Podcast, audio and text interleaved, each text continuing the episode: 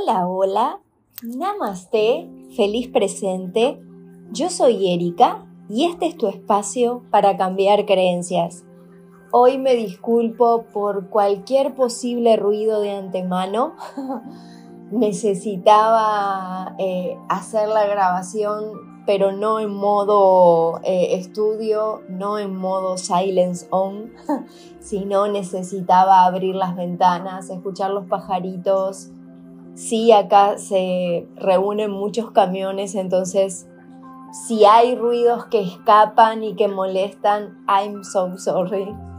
Eh, pero sí sentí de, hacerlo desde, desde mi consultorio donde abrí la ventana y donde necesitaba como estar más, más en contacto con, eh, con el afuera. Y eso también me lleva a que ¿Cuántas veces, muchas veces, escuchamos eh, pequeños mensajes de nuestra alma o de nuestro cuerpo y caemos en la dinámica del hacer lo que tenemos que hacer y no lo, del, no lo que sentimos hacer? Hoy quiero hablarte de que en este proceso, en estos tiempos, que nadie te apague. Nos nutrimos de estar presentes. Eh, muchas veces nosotros nos desconectamos de, eh, lo, de nuestro propio organismo o de nuestro propio bienestar o de lo que nos hace bien por seguir ciertas normas. Eh, por tener músculo nos excedemos en proteína. por quemar grasas eh, nos pasamos muchas veces eh, con dietas que eliminan totalmente los carbohidratos y nos vamos de extremo a extremo. Yo con esto no quiero decir eh, sentate y comete la vida, no, pero es escuchar al propio cuerpo.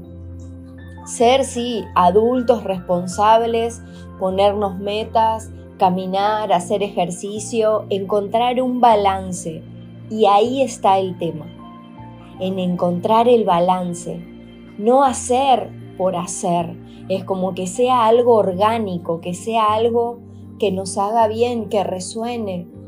Un encontrar un día a la semana de depuración. ¿Cuál es ese día? Ayer daba una clase de oráculos y les estaba diciendo justamente que uno puede hacer como una especie de canalización o de tirada con el oráculo para ver cuál es el día de la semana que más resuena para hacer lo que quiero hacer. Para nutrirme, para depurarme, para, no sé, eh, relajarme, para mimarme, para meterle con todo. Es encontrar eh, cuál es la mejor forma de sostener el proceso. Estando comprometido con el proceso, pero también poniéndole corazón al proceso. No que sea algo que aburrido, que miércoles, eh, no aguanto más, no va por ahí. Nos nutrimos con la presencia, no solamente con nuestra presencia, sino con la presencia de las demás personas, no con la ausencia.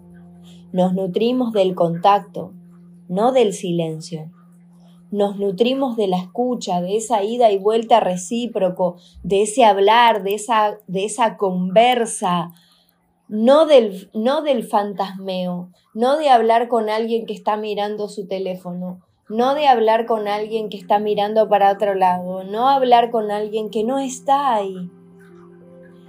Y tampoco de una sola persona remando, esforzándose por un poquitito de atención no va por ahí. Nos nutrimos de la aceptación, del respeto, de la consideración, no del tira y afloje, no de la mentira, no de la manipulación, no del control, no del victimismo. En tiempos tan especiales como estos, la calidad nutricional para con nosotros o la calidad nutricional para nuestros vínculos se vuelve una llave clave para sostener todo este proceso.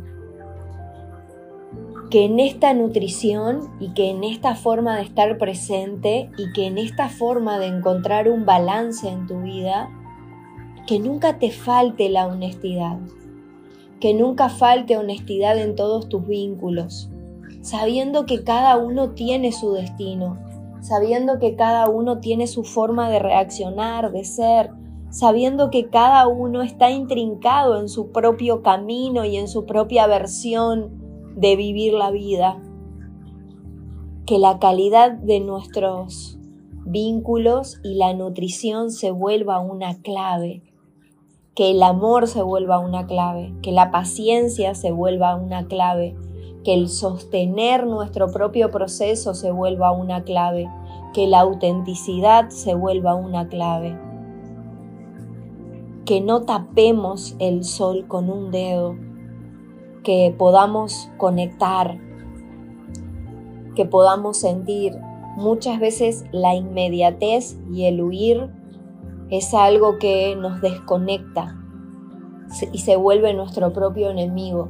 Yo siempre me pregunto de, qué, de qué huyen. Es como a la hora de hablar, de qué se huye a la hora de hacer un ritual, de qué huimos a la hora de una confrontación. ¿Qué nos cuesta confrontar? ¿Por qué nos cuesta mirar a la cara y ser sinceros con lo que yo estoy sintiendo, porque muchas veces el, lo que yo siento se vuelve un, eh, yo siento que no me querés y por lo tanto manipulo. Es otra vez otra forma de control. Entonces, ¿cuál es realmente esa falta de flexibilidad, esa falta de rendición, esa falta de adaptación? Sufrir no es un castigo del universo es simplemente algo, una llamada, es simplemente una extensión de la vida queriendo mostrarme que estoy apegada a algo, que estoy viendo la vida o que estoy viendo la situación quizás desde un lugar de espero, quiero, posiblemente sea desde un rol de niño o posiblemente sea desde un rol de la mirada de mis padres. Veo las cosas, veo mi vida, veo la situación con unos ojos que no son míos. A veces está bien no tener todas las respuestas. Yo veo que muchas veces las personas vienen junto a mí como eh, si fuese como la panacea y le voy a decir todas las cosas y hay cosas que muchas veces ni siquiera va por tener o no tener la información es porque muchas veces la persona todavía necesita transitar algunas situaciones para ver. Y aún si no tuviera la respuesta, está bien no tener todas las respuestas. Está bien conectar con la incertidumbre, aceptar la incertidumbre. Está bien soltar el control, que entre paréntesis nunca lo tuvimos en verdad fue solo una ilusión de creer tener el control de algo. Cuando todo lo conocido se te desarme, cuando todo lo que nos dio estabilidad caiga, te vas a dar cuenta que no se puede huir del dolor. Te das cuenta, te vas a dar cuenta que no se puede huir de la desesperación ni de la angustia.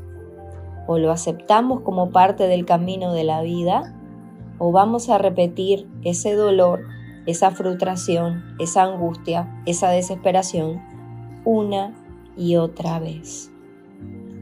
Tal vez el descontrol no es nuestro enemigo, sino más bien la falta de flexibilidad, la falta de rendición. Respira. Empieza a sentir qué te nutre.